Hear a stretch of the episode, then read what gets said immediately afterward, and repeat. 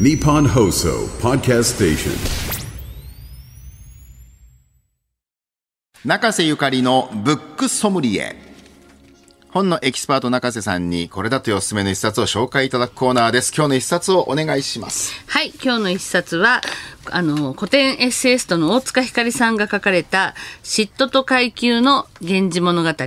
という新潮選書になります。はいはい。で、大塚ひかりさんは古典を題材としたエッセイをもうたくさん執筆されていて、これまでに個人善悪源氏物語全6巻とか、本当はエロかった昔の日本と、とか、クソじじいとクソババアの日本史とか、面白そうな本がたくさんあって、噛み砕きます結構、ね結構噛み砕いて分かりやすくいつも書いてくださって私非常に愛読してるんですけどこのしあの大塚さんのシリーズは。で今回の新刊エッセイ「嫉妬と階級の源氏物語」というのは、まあ、来年の大河ドラマ「光る君へ」でも注目を集める紫式部の人生と、まあ、後に世界最古の長編小説と言われる「源氏物語」に秘められたメッセージを読み解いた非常に面白いスリリングな一冊にななっています。嫉妬がキーワードですそう、もうね。嫉妬、階級と嫉妬が、嫉妬もうし、もうね、これ本当今にも通じるんですよね、いろいろ。いや、こんなに嫉妬にもいろんな、なんか。嫉妬の博覧会ですよ。本当にそうですよね。こんなにいろんな立場でいはいろんな形で嫉妬が生まれて、いやまあ源氏物語ではそれだけ面白いんですね。そうなんですよね。それで、この階級っていうクソ、あ、クソワード、キーワード、クソワードって、クソワードねソじじいとクソババアを読んだところです。キーワード、あの、なんですけども、紫式部自身が、その、受領、受領階級という、あの、落ちぶれとか成り上がりに敏感な階級で生きていて、どうして、あの、自分はこんな扱いにっていう嫉妬を感じていたっていう、その感情が。紫式部って、はい。トータルで見たら位は上なんだけどそうそう逆にその上の中のちょっと下みたいな、そうそうそう。上流貴族だったんですけど、おじいさんの代とかに。でもそこで霊落してきて、夫も亡くして、あの、例の藤原道長のお手つきになって、で、その娘の家庭教師にななったっていう、まあ、まあ、甘んじたともいう、あの、村式日ですけども、世が世なら私はもっもと上にという。もっと上にいたはずなのにっていう、その気持ちが筆を動かす原動力になったんだっていうね。で、こう、まあその落ちぶれ感っていうのを常に常に胸の中に抱えた彼女が、まあもう一つの人生を求めて書いた物語が、まさにこの源氏物語で、それがその、もう嫉妬と階級というこの紫式部自身が抱えるキーワードをその階級社会に渦巻く激しい嫉妬として描いているんだっていうそっちの視点からあのなんか源氏物語を読み解くとあこんなに階級がいっぱいあのその落ちぶれとか成り上がりとかもうそのあのあとそれになんか付随する嫉妬っていうのがこんなに書かれた物語なんだってことを改めて認識しますよね。だから、そう、その階級がまたなんか時代とともに誰と誰が結婚することによってとかで、はい。流動するじゃないですか。そうなんです。だからまたそこにいろんな嫉妬が生まれたりとか、ええまああと、究極源氏物語って多くの方がイメージしている通り、光源氏っていう主人公が、はいまあ言ってみたらまあむっちゃくちゃじゃないまあですか。次から次へとね、まあこんなにっていう、今ならいろんな女性と炎上してますよ、この人。今だったらそうですよね。今だって今なら炎上だけどでももうあ光の君みたいな。圧倒的な立場でね、はいまあ天皇家の血を引く、はいこのまあ第二王子が、んが美貌と才能に恵まれて、い、ろんな女性をたぶらかしていく話ではあるけれど、その翻弄される女性の皆さんのそれぞれの立場でどんな嫉妬心を抱くかっていうのが、はい。こんなにバリエーションあるんだっていう。そうですよね。面白かった。いやまあその落ちぶれとか成り上がりとかいう階級移動はいつの時代にもあるものでっていうふうに大塚さんも書いてるんですけれども、まあ確かにその落ちぶれとか成り上がりこそがそのやっぱりその物語のこう結構面白いところで、それってまあいろんなあの源氏物語に限らずいろんなこう小説とかドラマの割とこうあの核になる話じゃないですか。あの面白いじゃないですか。やっぱりその移動移動するっていうかすごくねあのまあお嬢様だったのが落ちぶれるとか、よくある設定ですよね。でやっぱりでも階級制度ってなんか今の現代にはなんかまるでないみたいに思われてますけど、まあ実はでもそのいやあるでしょうう意識としてはみんな。ううんうっすらそれこそタワマンにもあるみたいにね、なんかあったりしますもんね。タワマンの最上階にいた人がし下に行くとかね、そういう感覚もあるでしょうから。うん。だからやっぱこれ、源氏物語っていうのがこんなに長きにわたって、ある種、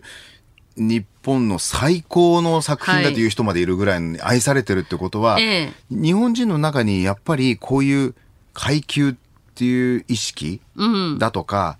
嫉妬みたいなものって、ものすごくなんかこう、ん底辺に流れてるんだろうなとはそうですね思いますね。あとまあ、あの、階級移動っていうのは実は一番起こるのって結婚なんですよね。結婚することによって上がったり下がったりみたいなことって今でもそういう部分ちょちょっとはあるじゃないですか。めちゃめちゃありますだからそういう結婚の物語ってやっぱりワクワクするわけで、今回のね、源氏物語もそういう、あの、例えば明石の入道が娘の結婚による敗者復活を望んだりとか、はいはいねえっと、紫の上が、その相手が自分よりも位が下の時だけ嫉妬を表すとか、まあそういうその嫉妬っていうのが、誰に対してどういうことで思うかっていうだけでもその物語が面白いわけですよね。紫の上っていう、まあ、ある種、源氏物語の中の最大のヒロインはい。じゃないですか。はい、そうです。一番のね、ヒロイン。その子はもう、はい10歳の時に源氏物語に見初められ、あ光源氏に見見初められて、はい。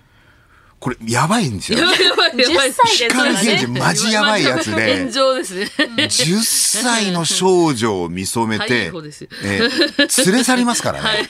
そして育て、自分の奥さんに、まあ、する。だけだけど、紫の上っていうのが、ある種、全く身分がない人が光源氏に抜擢されるっていう部分で、最も嫉妬される人なんですよね。そうそうそう。まあだからでもそれによってまた階級移動が起こるわけで起こる。すし、はい。で、ただその寵愛を受けた紫の上が誰に嫉妬するのかとか、はい。後々この人がまたいろんな不幸に見舞われた時の、周りがざまあ見ろって思う、この、お前みたいなどこの馬の骨かわかんねえようなやつが光源氏様の奥様になったんだから最後不幸になるの、当たり前だろっていう、この人間のドロドロ。はいはい。いや、人間って怖いっていう。でも面白いんですよね。まあそれでが本当にね六条の宮安どころとかに至ってはその嫉妬でもう呪い殺したりみたいなこともあったりとかもうそそういう物語がもう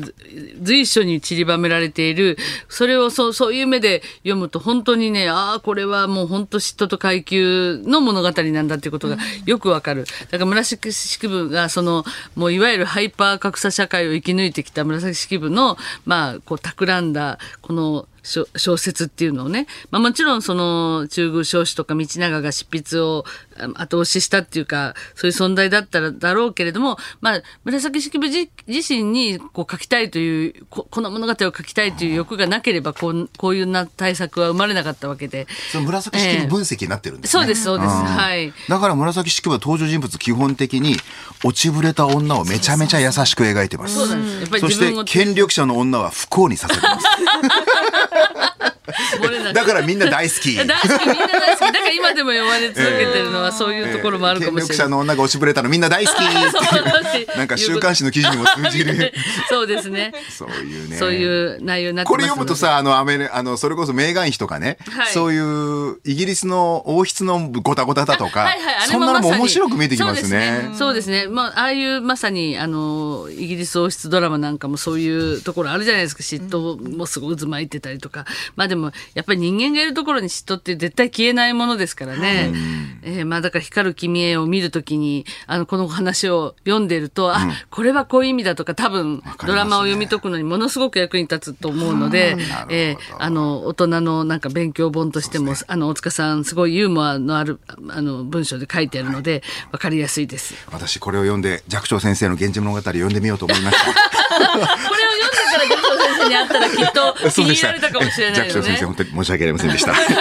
えー古典エッセイストの大塚ひかりさんの新刊、嫉妬と階級の源氏物語は定価1815円税込みで発売中です。日本放送のすぐ近く三省堂書店有楽町店では、あなたとハッピーで紹介した本が特集されている特設コーナーを、新刊話題の本のコーナーの一角に開設しておりますんで、お近くにお出かけの際はぜひご覧ください。そしてこのコーナー、中瀬ゆかりのブックソムリエやポッドキャストで、いつでもどこでも何度でも聞くことができます。日本放送ポッドキャストステーションほか各配信サービスでご利用いただけます。中瀬ゆかりのブックソムリエでした。